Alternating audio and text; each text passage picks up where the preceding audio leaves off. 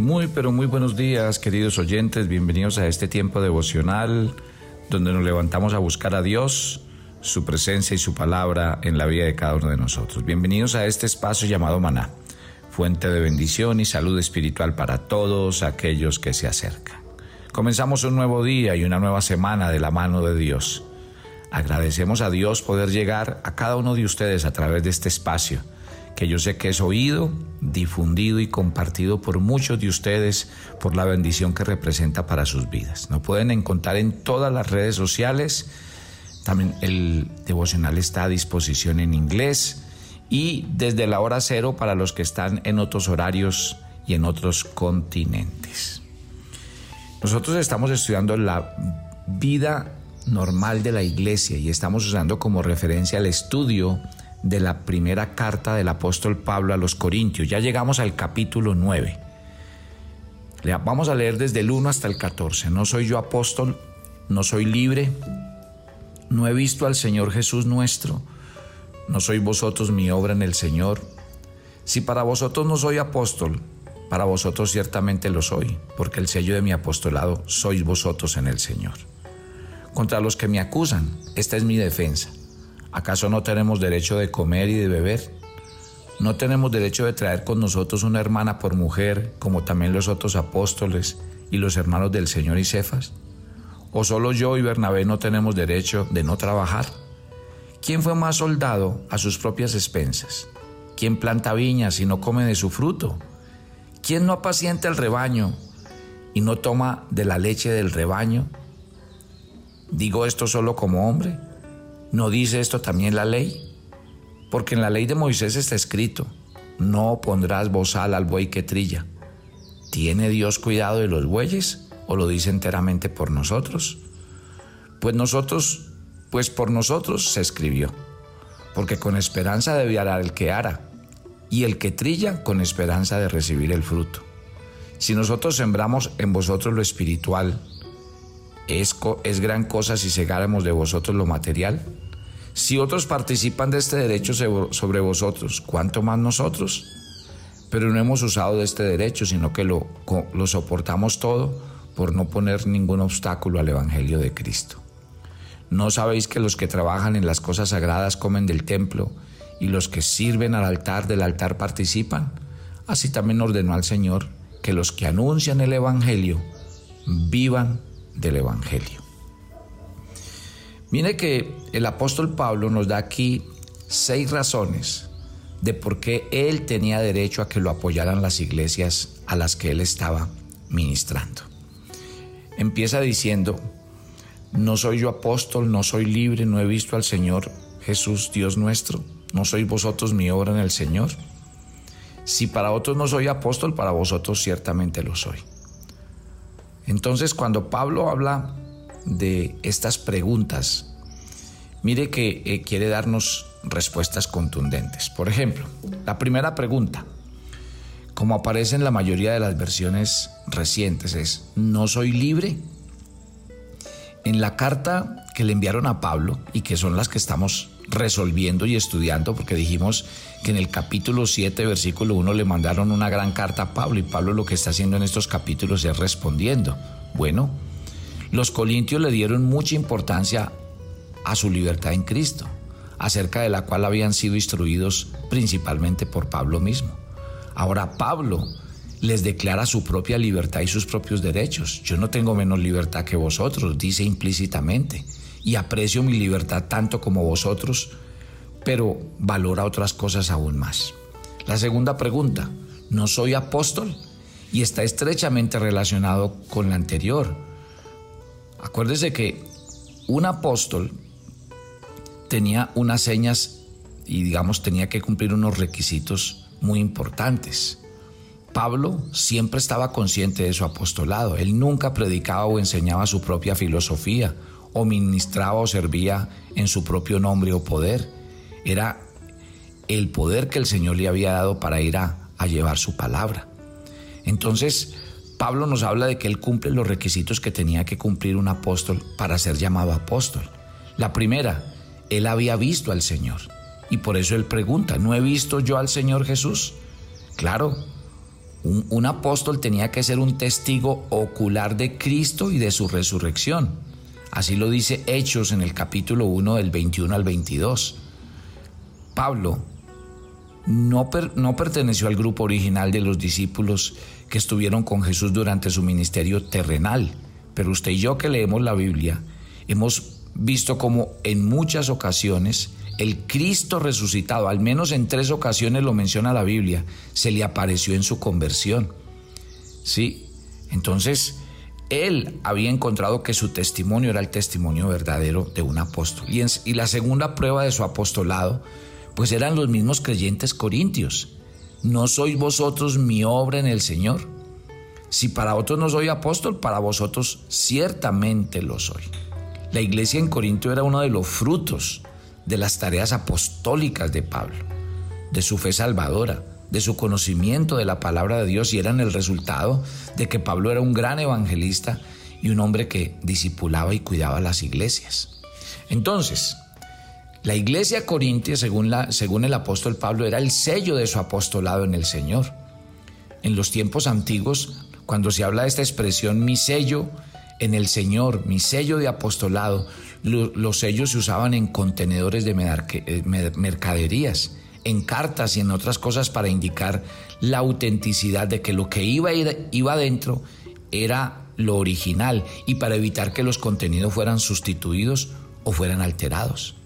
El sello era entonces la representación oficial de la autoridad del que estaba enviando la carta o la mercadería, que lo que estaba bajo el sello tenía la garantía de ser genuino y Pablo utiliza esa expresión. Pablo dice, la iglesia de Corintios es el sello viviente de mi apostolado y la prueba de mi autenticidad. Luego, él mismo sigue razonando. Contra los que me acusan, esta es mi defensa. Y obviamente Pablo en eso siempre fue un hombre muy claro. Pablo dice, deseo defender claramente mis derechos. Y el primer derecho es el de ser ayudado económicamente por los creyentes que yo ministro. Y mire lo que les pregunta. Por eso es que este pasaje es tan interesante porque Pablo lo usa a base de preguntas. Pablo dice, ¿acaso no tenemos derecho de comer y de beber? Es decir, Pablo está diciendo, como ministros de Dios, para no mencionarme como un apóstol, ¿ustedes creen que no tengo el derecho de esperar que me provean al menos la comida y la bebida? Y continúa diciendo, no tenemos derecho de traer con nosotros una hermana por mujer como también los otros apóstolos y los hermanos del Señor y Cefas. Pablo está diciendo, tengo el derecho de casarme con una mujer cristiana y llevarla a ministrar conmigo a todo lugar. Mire que él está hablando de que los otros apóstoles, incluido Pedro, que en este caso es Cefas, estaban casados. Contó también de los hermanos de Jesús. En fin, Pablo está diciendo, él tenía el derecho de casarse con una creyente. Claro, ustedes ya lo saben y lo leímos en los pasajes que acabamos de leer, que Pablo había, había elegido quedarse sin casar. Él tenía el derecho de hacerlo en el Señor, como lo tenían todos los demás apóstoles, de llevar a una esposa y de compartir con ella su vida para que obviamente le ayudaran en la, en la tarea pastoral. Y creo que ese, ese versículo apoya el principio obviamente de que los pastores, los evangelistas, los misioneros y otros obreros cristianos, mire, reciban lo suficiente o la suficiente compensación para que sus esposas no tengan que trabajar de, de tal forma que ellas y, los mismos apóstoles puedan dedicar más tiempo al, al ministerio juntos con sus esposos. De aquí podemos sacar muchas cosas interesantes y a mí me interesa mucho este capítulo para aclarar muchas, como muchas mentiras y muchos mitos que se han creado alrededor de la iglesia y de los pastores. ¿Saben por qué? Yo creo que esto, y sobre todo lo digo en Latinoamérica, yo creo que en Latinoamérica todavía falta dar un paso gigante con respecto a este punto. Yo diría el primer mito que tenemos que erradicar de la cabeza y es creer que porque unos pocos utilizan mal el dinero, no lo administran bien, entonces eso pasa en todas las iglesias. No es así. Esto pasa como pasa en cualquier lugar del mundo, en cualquier empresa, en cualquier gobierno. hay algunas personas corruptas que se meten y hacen daño y se tiran, digamos, los gremios. No todos los abogados son malos, la gran mayoría son buenas y no todos los gobernantes son malos. Hay una gran mayoría que son hombres honestos y lo mismo pasa en el pastorado. No estamos libres. El Señor tenía 12 discípulos y uno de ellos ni siquiera logró, estando con el Señor Jesús, convertirse durante los tres años. Y mire lo que terminó haciendo, vendiendo al Señor Jesús por 30 monedas de plata. O sea, caso más claro no hay. Entonces quitémonos de la cabeza que es que porque hemos oído que Julano de tal hizo tal cosa o que en tal iglesia pasó tal cosa, entonces eso me cierra a mí la mente y el corazón porque entonces yo no doy, yo no aporto porque todos los pastores o todas las iglesias son malas o corruptas. Por favor, mi querida familia. Yo quiero obedecer a lo que estamos haciendo. Yo les, venido, les he venido enseñando la Biblia capítulo a capítulo y yo quiero que pongan mucha atención a esto porque yo quiero que usted al final saque una conclusión personal. El apóstol Pablo está utilizando esto para decir, miren, no solo tenemos derecho de llevar con nosotros una esposa, está hablando en el primer sentido, llevar consigo una esposa era poder, poder casarse y la otra era llevarla, habla en el verbo del original griego, tenía que ver con llevarla a viajar, o sea que hasta en ese mismo sentido Pablo decía tenemos derecho de que aún los gastos nos den para llevar a nuestras esposas para no estar solos. Obviamente, viajar acompañado y viajar solo es muy diferente y el apoyo y la compañía de una esposa son de mucha ayuda cuando el esposo ministra lejos del hogar. Y no hay duda de que una de las causas que contribuye al divorcio entre los ministros porque los hay y muchos, es que muchos de ellos no pueden pasar suficiente tiempo con su esposa y con su, con su familia. Es obvio que hay situaciones donde hay hijos pequeños en el hogar y otros compromisos donde se limita la posibilidad de viajar. Pero la Biblia dice, en términos generales, lo que Pablo está diciendo aquí, que lo que queremos decir es que cuando ella le sea posible acompañar a su esposo, los que llaman o invitan deberían hacer todo lo posible también por cubrir los gastos de su esposa. Es cuestión de desarrollar la actitud correcta, la actitud de mayor generosidad para la, para la obra del Señor. Ahora, Pablo utiliza aquí una nota y me parece que es hasta una nota de sarcasmo y dice, o solo yo y Bernabé no tenemos derecho de no trabajar. Pablo y Bernabé tenían tanto derecho como los demás a recibir su sustento del ministerio. Y él lo está diciendo porque resulta que Pablo y Bernabé tenían, y, tenían que hacer otras cosas de índole personal para poder trabajar. ¿Sí? Pablo está diciendo, ¿acaso Bernabé y yo no tenemos derecho sin necesidad de trabajar en otros oficios? Ellos no pagaban sus propios gastos porque estuvieran obligados a hacerlo, sino porque lo habían decidido así voluntariamente. Pablo sigue preguntando, ¿Quién fue jamás soldado a sus propias expensas? ¿Quién planta viña y no come de su fruto? ¿Quién apacienta el rebaño y no toma de la leche del rebaño? Pablo da tres ilustraciones para demostrar que la costumbre es pagar a los obreros, como hace en buena parte de este capítulo. Mire que el apóstol instruye mediante preguntas retóricas y la respuesta a las cuales son muy evidentes. Dice, un soldado no combate durante el día y luego trabaja en la noche en una tarea civil a fin de poder comer, comprarse ropa y tener un lugar donde descansar. Los, soldados no sirven a sus propias expensas. A los soldados se les provee la ropa, el alimento, las armas, el hospedaje y todo lo que necesitan con el fin de que cumplan su tarea y luchen eficazmente. Los agricultores no plantan una viña, o cultivan una cosecha para que alguien eh, no les dé nada. No trabajan por el amor al arte y luego hacen otro trabajo para ganarse la vida. No, ellos comen del fruto. Les pagan ya sea con dinero o con una parte de la cosecha.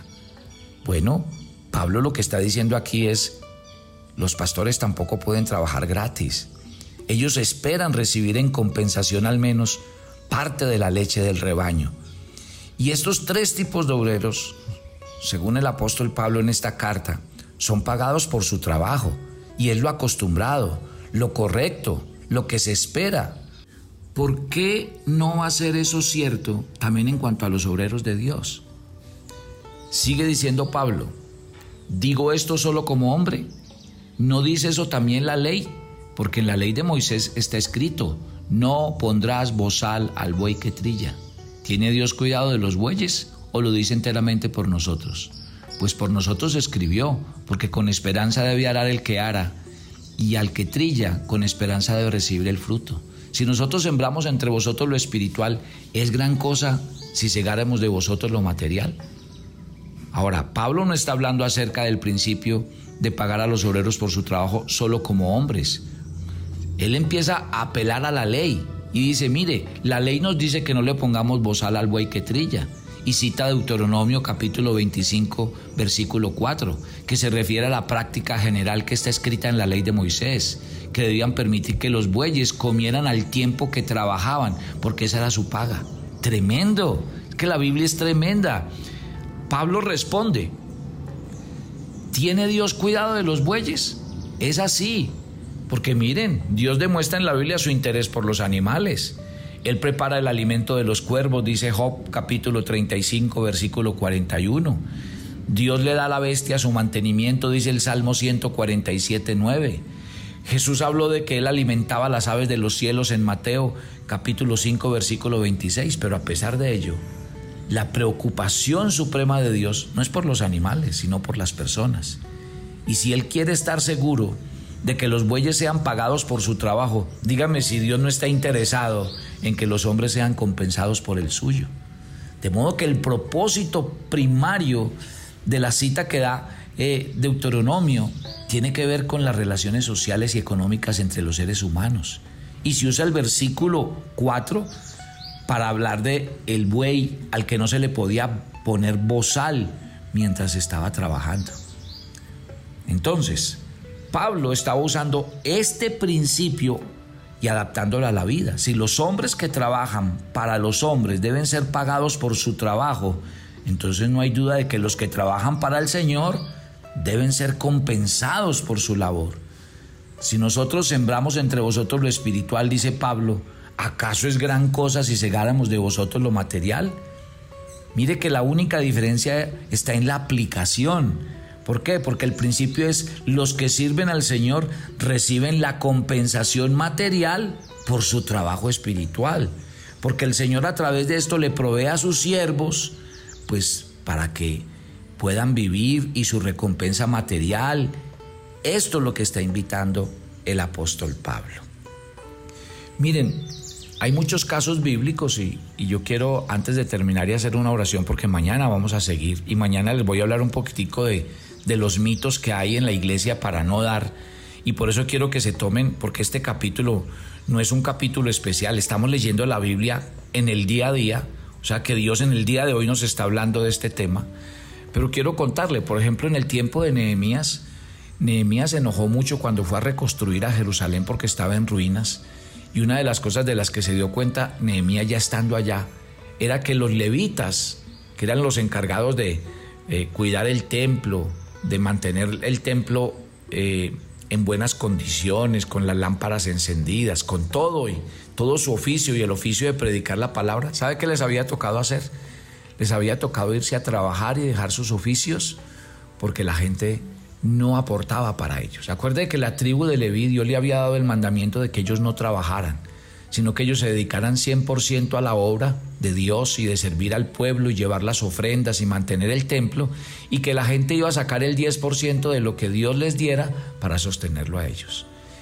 Y en el caso de Nehemías, él vio que habían abandonado a los levitas. Y esto es muy aplicable, mi querida familia. Yo hoy encuentro muchos pastores que tienen que cumplir otras tareas, que tienen que dedicarse a otras labores personales, que tienen que tener un trabajo de medio tiempo o de tiempo completo, porque realmente ellos, aunque pastorean una iglesia, sus iglesias no lo sostienen. Y me parece que es al caso que está tocando el apóstol Pablo. Este, este capítulo es muy contundente, porque Pablo dice, por Dios, ¿cómo hemos llegado a, digamos, a tal práctica de descuidar a nuestros pastores, de descuidar a los que sirven a la obra de Dios y de no ser y no tener un corazón generoso y voluntario en este caso. Entonces, pongan mucha atención a esto, mi querida familia. Este es un capítulo en el que yo quiero que reflexionemos porque yo creo que realmente nos hemos ido al otro lado. Y con la disculpa y la excusa de que eh, algunos gobiernan mal o hacen mal uso del dinero, entonces hemos asumido una actitud de que entonces yo no tengo que dar, yo para qué doy, cuando estamos hablando de la Biblia. No, estamos hablando de ningún mandato de ninguna iglesia ni de ninguna ordenanza de ninguna iglesia. Estamos leyendo la palabra del Señor. Y este es el método que Dios desarrolló para que la iglesia sea sostenida. Yo lo he dicho públicamente en muchas reuniones. Yo, yo a veces le digo, Señor, ¿para qué te inventaste este sistema? Porque este sistema de esperar que otros simplemente eh, den es muy difícil, no es fácil. Y a veces se siente uno como, como esperando que los demás den, como que los demás ahí, como que les toque dar. Es muy difícil para uno como pastor. Ahora, lo digo por Latinoamérica, porque yo encuentro en países como Norteamérica donde la gente de verdad es tienen otra, otra forma de pensar, de vivir. Claro, ellos nacieron más en una cuna evangélica y fueron criados en el Evangelio, entonces para ellos es más normal esto del Evangelio, de, de dar, de entregar. Pero en Latinoamérica es un tema que ha sido muy difícil, demasiado. Y yo espero que Dios simplemente utilice este audio y este mensaje que llega a ustedes día a día para seguirnos hablando. Mañana, porque Pablo dedica este capítulo, los los 14 versículos de Primera de Corintios 9 y mañana voy a seguir eh, con el tema para que aclaremos. Si alguien tiene alguna pregunta, si alguien quiere preguntar, si alguien quiere decir, por favor, háganoslo saber. Padre, gracias por esta mañana. Y si tú estableciste que este fuera el método, bienvenido sea. Si tú lo que dices es que nosotros prediquemos, enseñemos, dediquemos nuestra vida, nuestro tiempo, todos nuestros dones y talentos a la obra y esperemos que la recompensa venga de Dios a través de nuestras feligresías, pues así lo haremos. Pero yo quiero que tú levantes en la iglesia del Señor eh, a través de la escritura. Que ellos leyendo estos textos simplemente se pongan la mano en el corazón y digan, bueno, ¿cuál es mi papel con la iglesia? ¿Y cuál es mi papel con la difusión del reino? Porque realmente lo que Pablo está hablando es aquí de esto. Los pastores son y los profetas y los que anuncian el Evangelio son parte vital de la difusión del reino. Si estos no existen, entonces ¿cómo se predica? ¿Cómo se enseña? ¿Cómo se habla la palabra de Dios? Yo quiero, mi querida familia, que lean este pasaje. Esto no es un mandato de ninguna iglesia. Es Dios el que está hablando. Y mire este ejemplo tan claro que coloca el Señor de los bueyes en la ley de Moisés. Era prohibido que a los bueyes se les pusiera bozal mientras ellos araban porque el trabajo era que el fruto de su trabajo era que pudieran comer. Y Dios lo dice, ¿acaso Dios tiene cuidado de los bueyes cuando está escribiendo este, este versículo? No. Está hablando de los seres humanos, de aquellos que Él estableció como siervos y profetas en la tierra. Padre, habla el corazón de tu iglesia. Y gracias porque tu palabra es clara y contundente para hablarnos cada día al corazón. Nos encomendamos a ti y pedimos tu bendición. En Cristo Jesús. Mi querida familia, les estamos enviando a los chat la información porque nos vamos para México. Estaremos en la Ciudad de México y queremos que ustedes pues compartan con nosotros esta bella experiencia. En un fin de semana vamos a estar en el estado de Veracruz. Allí vamos a estar y queremos compartir pues con eh, un grupo de personas. Así que los que estén cerca, mire, ahí está el número telefónico. Entonces vamos a estar eh, desde el día sábado Viernes 29 vamos a estar haciendo unas reuniones de matrimonio. Al sábado vamos a hacer devocionales y un tiempo especial. El día domingo, pues nuestras reuniones generales. Así que eh, tanto Yuca es el, estado, la ciudad donde vamos a estar en el estado de Veracruz. Así que los que quieren mayor información, ahí está en los chats o nos escriben y con mucho gusto les contamos más. Y en la Ciudad de México estaremos la semana siguiente, o sea, el día 5 eh, perdón, sábado 7 de mayo a las 5 de la tarde en Ciudad de México para que los que pues eh, de pronto se encuentren más lejos y tengan que viajar pues nos acompañen. Bendiciones para todos, los espero mañana.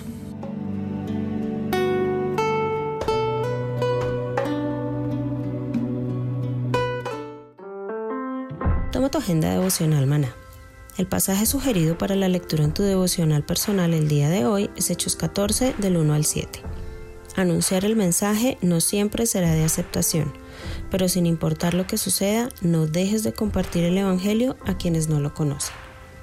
Te invitamos ahora a que respondas las preguntas que encuentras en tu agenda que te llevarán a conocer cada vez más a Dios y crecer en tu vida espiritual. Y para confirmar tus respuestas, visita nuestra cuenta de Facebook Devoción Maná.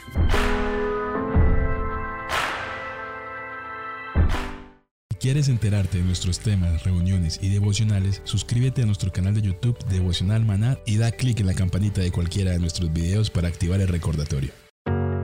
Todos los lunes a las 7 pm compartimos un tiempo con los varones que quieren conocer y acercarse más a Dios. Conéctate con nosotros por nuestro canal de YouTube Devocional Mana. ¿Quisieras hablar con Dios en vivo? Todos los lunes a las 8 pm tenemos un tiempo en el que hablamos con Dios directamente. Compartimos testimonios, peticiones y temas. Conéctate todos los lunes Hablando con Dios en vivo, solo por nuestro canal de YouTube Devocional Maná a las 8 pm.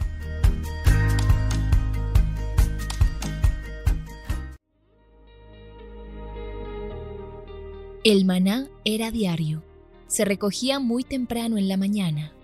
Cada uno recogía según su necesidad y se recogía por familias.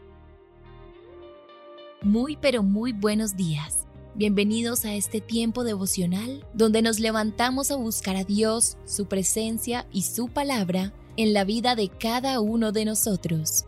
Maná, el alimento espiritual diario que no puede faltar en nuestras vidas.